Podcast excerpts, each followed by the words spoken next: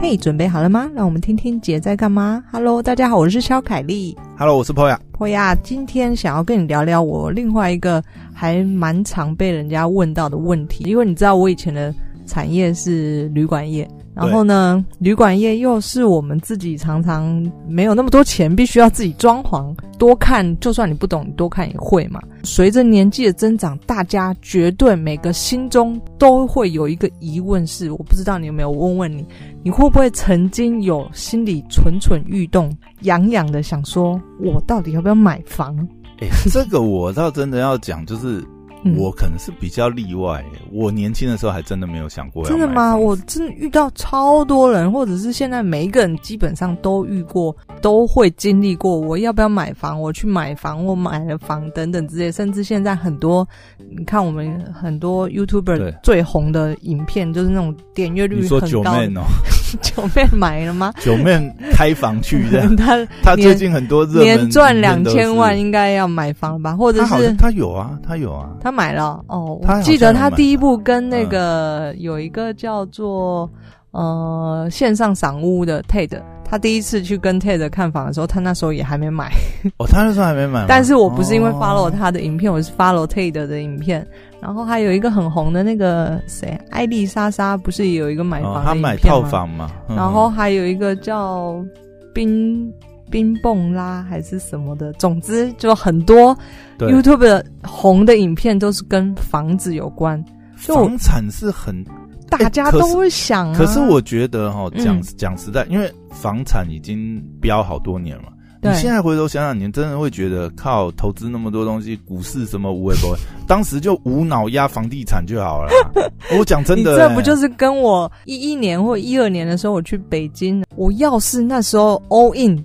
北京一套房子，哇！我现在真的早退休了。你干嘛 all in 北京？哦，不对了，北京可能比台湾涨的还多，就是北京的房价根本疯了？对啊。如果说 all in，不要讲 all in 啊，我就不要创，我创业干嘛？我做旅馆业干嘛？对啊，你你看你创 你创业十年，还不如 all in 一套房产，这是多么荒谬的世界啊！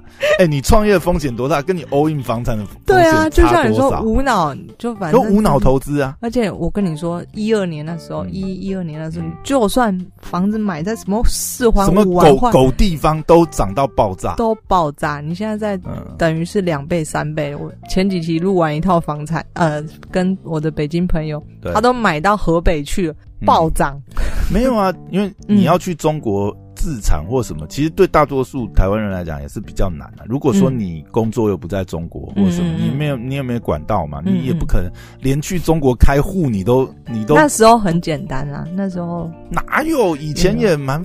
没有没有，以前你随便开、哦。对，以前还是比现在来，因为现在限制更多嘛。对对对。但是以前的问题点在于是资讯太少。嗯嗯。你那个时候又没有，你说二十年前网络也没那么发达的时候，嗯、你要去哪边开户什么东西？嗯、那个时候最多应该是去香港开户了。哦，因为香港已经回归了嘛。你这个开户我也可以讲一集。你在香港开户，你等于也是在中国有户头啊，对不对？你你可以透过汇丰什么，你等于是有。不过。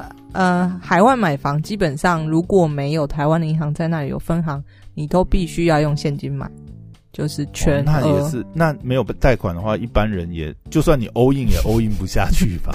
我就先台湾全部借一借，然后 all in 大陆一套房子，我一一年。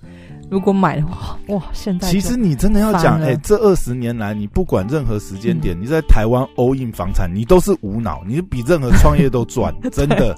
你还在那辛苦创业，除非除非你是郭台铭，还是你是电子电子五强什么？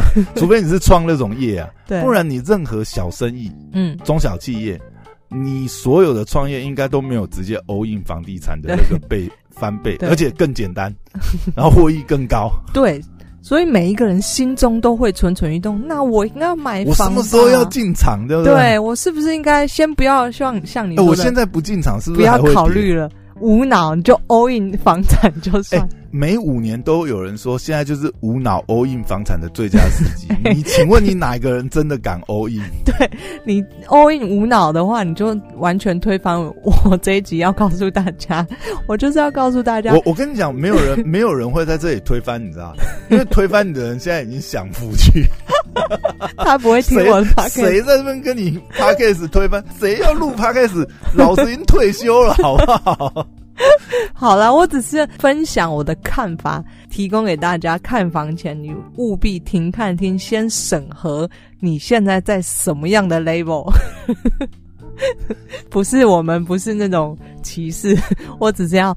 告诉你说，认清现实，你知道吗？你现在讲的跟我们的前提又不太像。怎么说？因为我们刚才前提讲一大堆，就是你管他三七二十一，就无脑 all in，你就是赢家了啊！没有了，很害怕，不可能有人无脑 all in 这个。你这辈子花最大的买卖就是买房子这件事情，你，你不会有人无脑。你知道，就就跟最近有一个梗图在网络上很流行啊，是什么？就是那个呃，哎，有部电影叫什么《星际》。什么星际大战？哦，星际过客。嗯，啊，不就一个男的跟一个女的在，呃，就是星际过客的男女主角啦。哦。然后女的就问男的，就说：“哎，人家有房有车，你有什么？”他就直接回答：“啊，我 航运股所有的，我台积电，我有长，我有长荣、万海、阳明，我有什么？”然后两个就相拥了，对不对？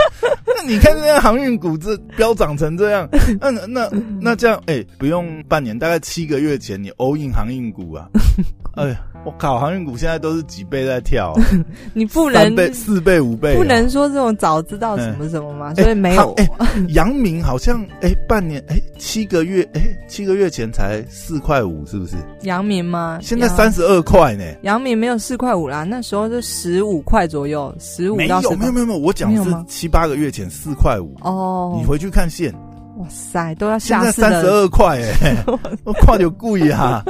早知道你就不会在十八块、然后然后。然后你看年初的呃，去年年初的时候，二零二零年初的时候，Momo 才多少钱？好像两百多块吧？年终的时候七百多块，现在七百九，现在应该是六百多了。哎，可恶，该死的 Momo 赚了我们的钱，然后 股价那么高。问题是，问题是你要想 Momo 一张。当你年初要进一张也是要二十万，那你还要有点本啊。嗯嗯，阳、嗯、明一张才四千五，哎，靠腰，你不觉得？啊，你看，就是千金难买早知道，但是现在其实投资要赚钱很多种方法。所以你就要先评估一下什么样适合你，你到底适不适合买房？我觉得这个非常重要。你知道为什么？到底适不适合当无良房东 呢？无脑 all in。对，你听我的劝准没错。现在是要劝大家无脑 all in 啊？没有了，我评估一下，提供一下我的看法。因为其实我我一直以来，我跟我的家人都不是都不赞成买房，因为我们说了嘛，台湾的房价不适合，就有一种你的报酬率根本不符合。你如果要把投资房产的钱，那你还不如去投资其他报酬率更高的地方，或者是说，哎，你住一套房子，台北房子随便两三千万，那我干嘛不泰国买一个一千万的房子，然后请八个佣人当国王般的生活？类似像这样的想法，在过往的时候，我们就会觉得，而且你会有一个迷失，因为你那个时候在创业嘛，对、嗯，你就会想说，哎、欸，我就这一套资金啊，嗯嗯，那、啊、我如果无脑压房产的话，那我到底要做什么？对。而且而且你会觉得就是说，哎、欸，创业我有在打拼，那个，嗯，脚踏实地，对不对？然后你感觉也好像会赚的比较多，这样，殊不知这二十年来 没有人打败大盘，我说没有人打败房地产，对，所有新创。这种小小打小闹，然后我又回到原地，然后就早知道当时候 all in 就房产就好。早知道那时候就把 没有了。你但是你提到一个观点，就是我今天这一集想要聊聊，我到底该不该买房子？我现在就来评估，就帮大家评估一下你的条件适不适合。你既然第一个提到就是说，如果你今天是一个创业的人，嗯，你只有一笔钱，对，你该怎么抉择呢？你会 all in 房产？不会吧？你回你 all in 房产，然后回去当打工仔？不会。可是其实房产当然风险很大，因为绝大部分的原因并不是控制在你身上。创、嗯、业者很多的因素，成不成功因素，也许可以控制在你身上。嗯但是房产这件事情是跟大环境相关的，所以风险还是相对的比较高啦。它的报酬可能也是相对高，可是高风险高报酬，这个我们本来就知道嘛。所以，如果今天你今天是像我们当初一样是一个刚出去创业的人，我只有一笔资金。对我来说，如果你跟我的观念一样，我们是真的想要追求一个未来不想要工作，就是有钱滚钱帮我们生钱。换句话说，就是大家可能认知的财富自由这件事情的话，你当然这一笔钱你还是会去，你就摆着作为你的创业基金。我觉得这个是会比较实际的。嗯，就是如果你只有一笔钱，你今天刚创业的话，那尤其。有的人说，那借钱就可以啦，但是你知道，在我们做生意都知道，你跟银行之间的往来，如果你今天是一个小白，完全跟银行没有往来的话呢，你是很难贷到钱的。你知道吗？对对，你刚才讲这一段，我好多槽点哦。槽点是什么？你知道吗？我真的要吐的话，你看啊、哦，我们我们从现实、嗯、现实来讲，好，你说，你，你刚才讲的那些啊，比如说呃。创业可控性啊，嗯，但我们回过来讲，就跟投资一样，嗯，如果你太在意是操作上面的这个爽度啊，嗯，进出啊这些，嗯、感觉好像啊，我命由我不由天的，对不对？嗯，但是终究你会发觉，以投资操作来讲，那种快进快出活下来的人，终究是比真的波段操作的人少。嗯、然后刚刚讲的，比如说、嗯、你刚才第二个讲的是什么东西？呃。你刚才后面讲的银行吗？小白的这个吗？对，讲银行这件事情，对不对？嗯、但是你看哦，如果要创业去跟银行借钱，你要四零一报表，嗯、而且你的四零一报表还要看起来是正的，有在成长，嗯、你才容易借到钱。嗯、但是今天你无脑 all in 房产，你就有那栋房可以去跟银行借钱啊？不是这样子说，但是我所有的前提之下，就是如果你是一个风险趋避者。嗯，对，你是一个风险趋避者，等于说就是我意思是说，呃，你不不追求，就是你还还要有留底、留后路，给自己留后路的话，对，然后又想要追求一些呃稳定的报酬等等，把自己的资产越滚越大的话呢，我相信大多数的人并不会去做这么高风险，就我只有一笔就投资在我没办法控制的房产，因为你 all in 房产以后，你没有你没有任何操作空间。对啊，对啊，对啊。那我说了，为什么呃做生意其实蛮好的？因为 OK，你做生意可控因素自己会比较多。那当你生意做起来的，就我们做生意都知道，你生意做起来，你的报表好看，基本上银行是愿意借钱给你的嘛。等着借钱借钱给你。对，对那根据我的经验，到最后其实我们要拿钱。就很容易，你甚至如果你真的要拿钱去买房子的话，你根本用不到自己的钱。我们经验谈啊，你可以，对啦，因为如果你报表 OK 的话，假设在有那个脑袋的话，假设那个时候真的有那种想法的话，嗯，其实也可以用公司的名义去买。对啊，对啊，对啊。所以我说，如果你今天的背景是一个，你是一个创业的人，你身上就只有一笔资金的话，我还是会我的意见建议人家会先在创业，先不要去买房产呐。就是、其实这样讲的话，嗯、像你会不会有点后悔？就是比如说你们那个时候踏到浪潮的、嗯嗯、浪头的时候，对，其实你可以拿了两三年，然后在青旅的四零一，然后真的去贷款把你们那个地方真的买下来。我们其实本来要买，其实可以嘛？我们可以，我就跟你说了，就是你真的生意做的不错，用不到你的钱呐、啊。用不到我们那么多的钱，对对对，还是要有点。你看啊，这两个背景，如果今天我是一个我没有经营这个旅馆，我要跟银行借钱去买这个旅馆这个产业的话，基本上我要用多少我自己的钱？我们那一间当时候两亿多，对银行来讲，他也觉得风险太大。对，因为你可是今天我这个杠杆操作程度就很大哦。如果今天是那个旅馆的经营者，我开一个公司，银行真的愿意借你钱呢？因为你你已经是有、嗯、你是合格的经营者嘛，然后你也拿得出四零一嘛，你也有盈余，然后而且是至少有好几年的瑞克。其实对银行来讲，这也是一个很好标的，因为他如果就算他贷款成数，他也会担心啊，那房产波动对不对？他但是他看你，哎，你这个地方又有营运，又是正正盈余的话，他当然愿意借你。所以这就是我说为什么，对，我觉得呃，当你有一点成绩的时候，其实钱你要拿钱去买房子。不要拿太多自己的钱，我觉得还蛮容易的。如果你今天只有一笔钱，你想你是一个创业者的话，我会建议就是先放在你的事业身上。然后好，在第二种人，就我觉得很多会碰到，就是你是一个刚出社会的年轻人，你觉得不用想太多了？你没有家人的帮助，你没有长辈的帮助，怎么可能？对，想太多了。对，所以呢，对刚出社会的年轻人呢，我觉得啦，首先你最重要、最重要的一件事情就是你必须。你不要去买房，你先滚出一笔钱来再说。还是说每天过着这个吃泡面配白吐司，先先把头期款凑到。有嗯，头期款凑到呢。第三种人就是像你刚才提到，就是说、嗯，哦，我有了一笔头期款，至少我存到头期款。对，就你有一点积蓄，这应该是大部分的人吧，都会有这种。对、啊，毕业了几年，有一点积蓄了。前几年，哎、欸。好像比较疯狂的时候，好像只要一两层嘛。嗯，所以假设千万的房子，你大概只要一两百。我等一下我会帮你算一下。但是呢，我觉得我的想法是，假如我今天就我时光退回，我今天有第一桶金，好了，我们就说大家刚毕业工作的目标永远都是第一桶金嘛。然后呢，这种人绝对有。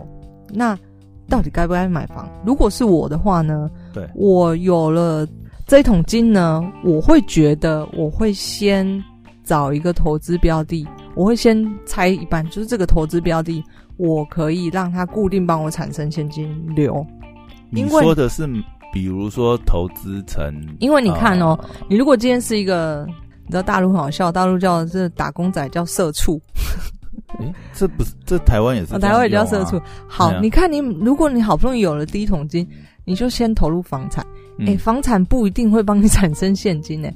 然后你一直觉得它可以帮你保值或者增值，卖掉可以增值，这个也说不定哎。哎，可是这个啊，嗯、在好像这几年还是五六年前，哎，其实也不是哎，嗯、我觉得好像十几年前就有哎。对，其实那个时候也蛮多朋友这样子在揪的，就是大家集资，然后买一个学区的房子，然后再把它隔成，比如说、嗯、呃六七间套房这样子去出租，嗯、然后它就变成是房产投资的形式。对，哎，可能那个时候是不是富爸爸穷爸爸，好像也有、嗯、也有。这种论点嘛，就是嗯，房子是资产嘛、嗯，但是因为你现金流，你要想办法创造现金流、嗯，所以就是买了以后再把它割、嗯，然后买那种学区那种，好，让他有现金流回来。听众有一种这种想法的话，那我先点出几个问题：第一，嗯，这个隔间套房是不合法的；第二，这个你这么多合伙人，哎、欸，学区那一种这样子自己隔是不合法，对啊，这不合法哦。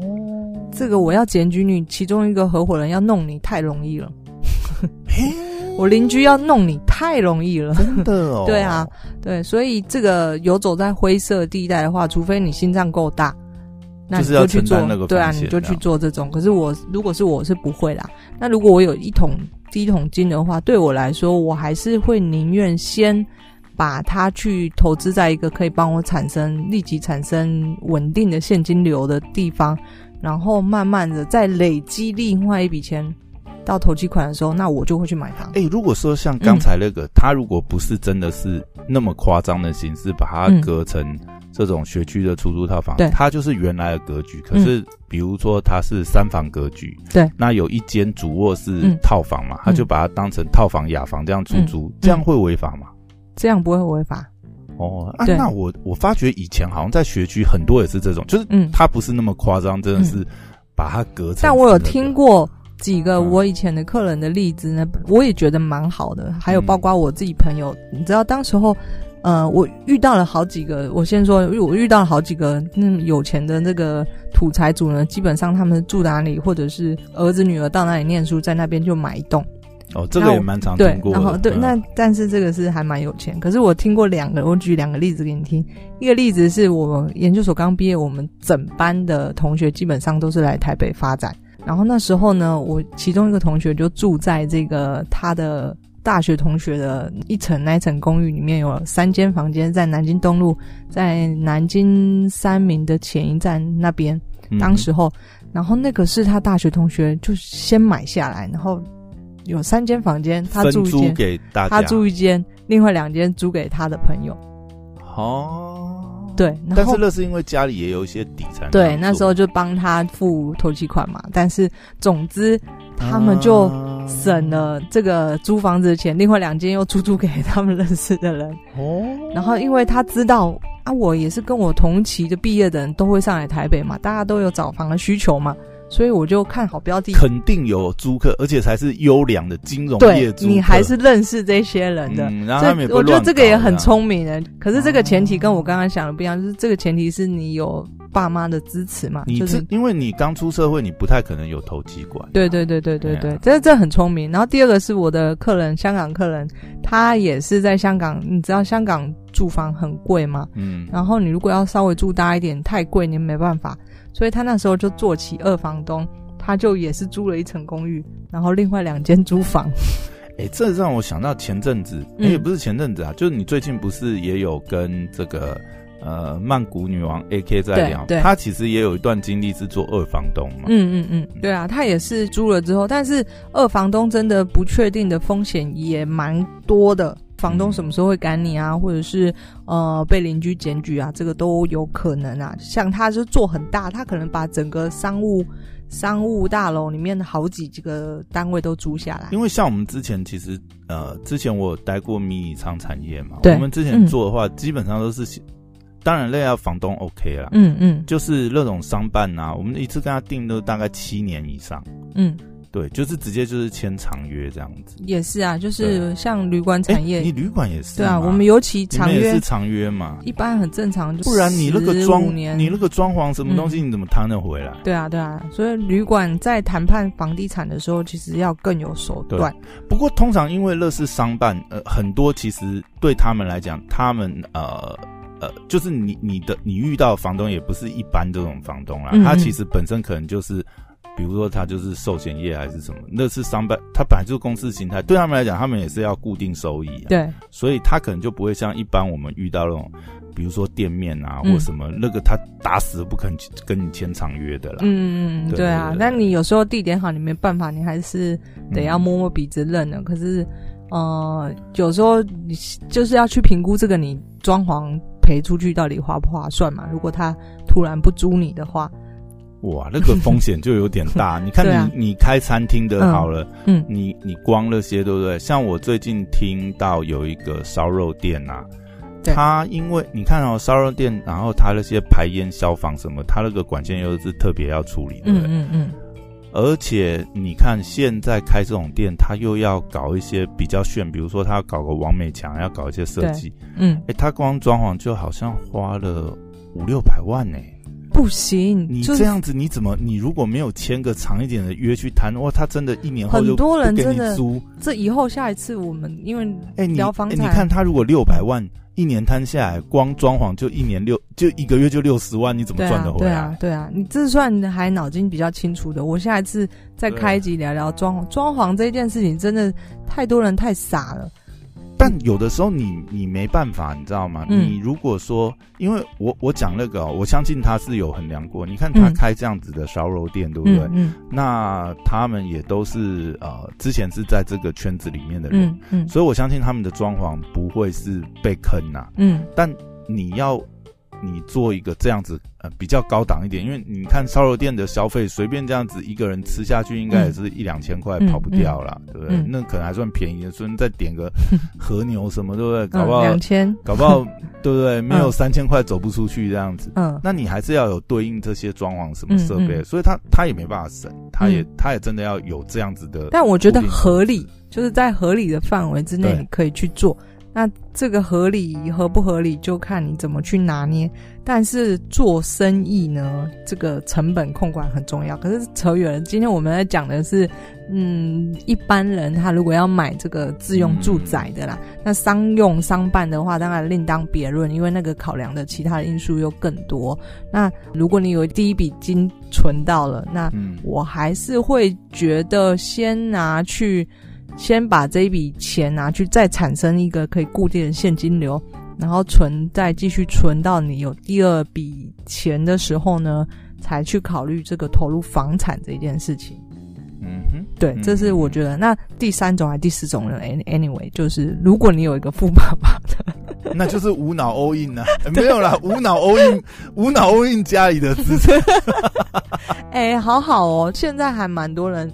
父亲、母亲帮忙，愿意出头期款的，给你结婚，哇！我帮你出头期款买一栋房子。可是你这样让我想到，还有一种，嗯、你知道，还有一种形态是，呃，那个就是真的是家里有生意也有固定的资产。嗯，嗯，我曾经遇过一个啊，嗯，他是我之前的客人呐、啊，嗯、然后他家里基本上是有生，他们有自己进口的一些木材啊什么生意，然后呢，他们家就是三兄弟嘛，那老大就接家里的事业，嗯，然后老二也是去家接家里的某个事业，然后他们家的老三呢，老三是什么呢？你知道他的形态就像你讲的那个形态，但是因为他们已经运作运作多年，你知道至少已经是上一代这样运作下来，因为上一代有事业嘛，嗯，事业赚了钱以后就去买房产，所以累积到他们那一代的时候，已经有很多房产，嗯，老大去继承家里某个事业，老二去做某一个事业，啊，老三呢？老三就变成是资产管理公司，你知道吗？嗯，一人资产管理，因为公因为家里已经有好几物业太多了，对，对，他就专心做物业，嗯，那就是个啊，家里可能比如说他们在某个区嘛，就好几个房，好几间房子，嗯嗯、他就去做资产管理，这样对，装潢啊、收租啊、招租啊这些东西，他就专门做这个，好幸福哦。我也想生在这种家庭，真的吗？你 没有选择哦。哎、欸，叫你去接事业就接事业，蛮好的、啊。叫你去做，但我相信大多数的听众还是不是，还是自己要靠自己的努力去去赚一栋房子哦。可是我真的，但是你看哦，嗯，你你你你想一下哦。这个来讲，也就印证你刚才讲的那个模式是成功的，成功的、啊，因为这代表上一代那个你刚才讲不呃，可能是第三种还第四种形态，嗯、对不对？其实基本上就是是我刚才讲的这个家庭的上一代的人的操作方法，因为他是先有了事业嘛，对啊、嗯，他事业有了固定现金流以后，他就存到房产，嗯，那当他这个累积到他下一代的时候，嗯、他自然就有这些资产可以再去做运用规划。嗯，其实讲起来就是可能就是现在万恶的这个房东，对，而且是真的是包租公形态的，没错没错，就是他他们就是这样子玩的。而且你知道台北市有多少土财主？当时候在那个年代下，他们就是心脏大颗一点，然后他就是总之可能家里是有一点小生意，然后就去买房产，到处买。对，但他们那真的是无脑 all in 啊，因为钱也不知道放哪里嘛。如果说真的是做一些股票啊、金融操作，因为早期其实台湾也也也很多骗子嘛。嗯。然后再加上以前也有像宏源啊这种很知名的吸金的案子，你去那个你你那种宁可。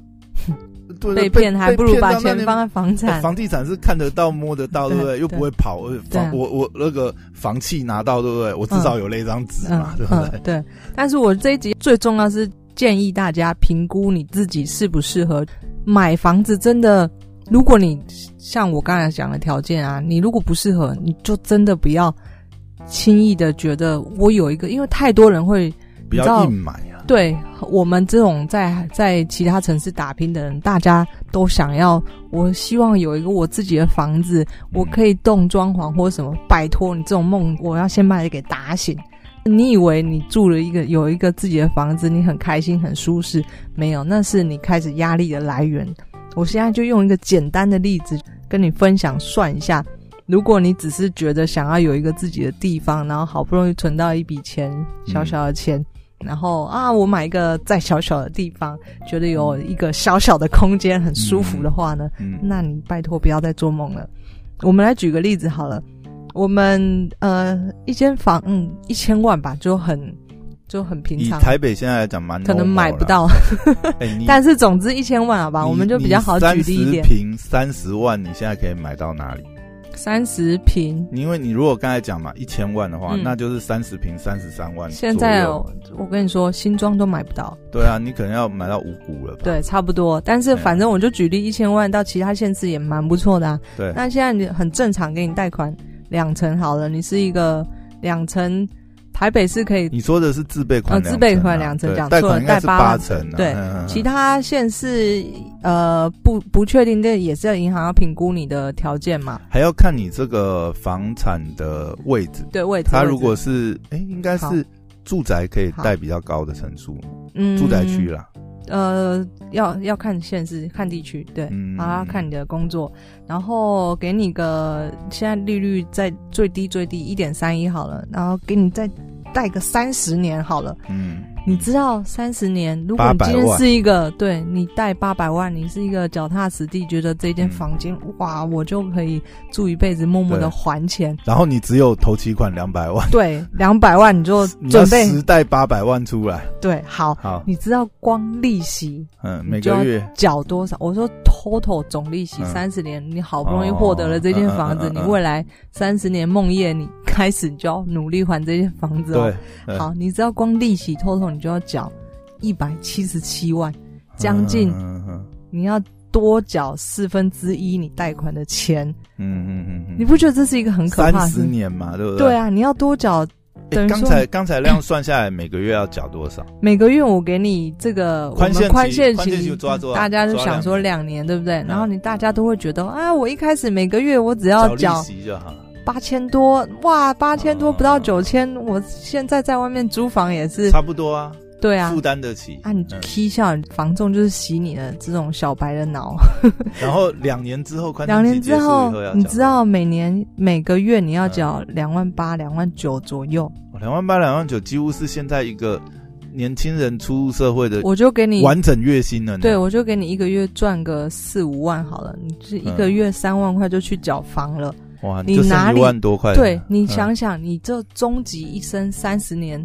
你没有其他的投资机会了，你的钱出来，你就是先去缴房贷，生活品质马上就是打入。我觉得品质就算了，然后你就会陷入一个你完全没有再去生产出多余的现金流的机会。嗯、我们说现金流就是你的投资嘛，就是一个呃被动收入，可能投资在最简单最简单的好了，就买零零五零，买 ETF，还是买一些债。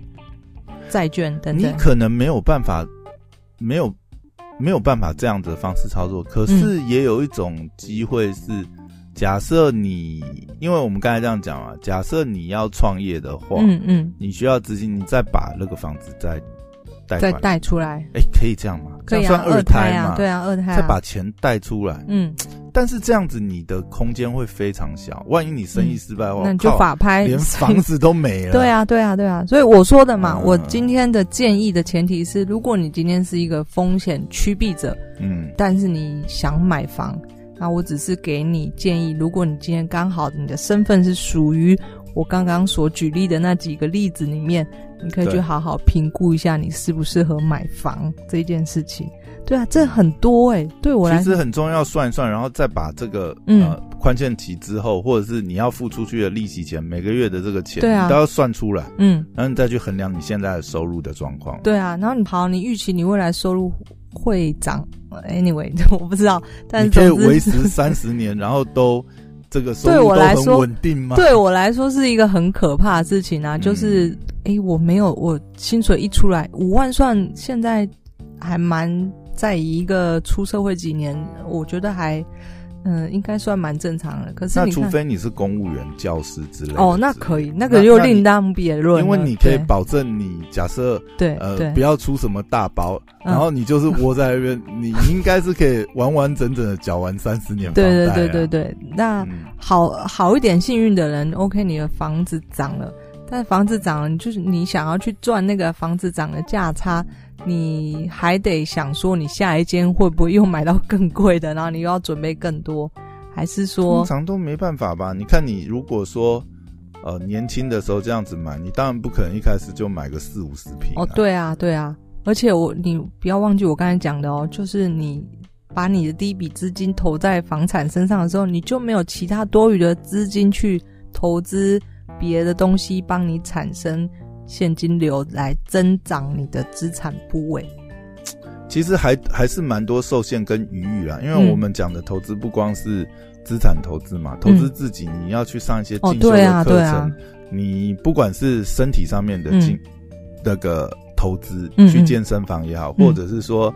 啊、呃，你可能语言类的或是专业技能上的进修，你可能都会受限、啊。嗯嗯嗯，你可能就没有办法像我一样去玩脚踏车，这这么有余裕这样子是不是？没有开玩笑，去参加各种这个呃环游世界的旅行团这样。对啊，但我我觉得这个买房这件事情一定在很多人心中萌芽过，然后我只是提出我一点小小的建议给大家，想想你自己到底适不适合买房这件事情。买房带给你来的是压力，还是一种短暂幸福的感觉？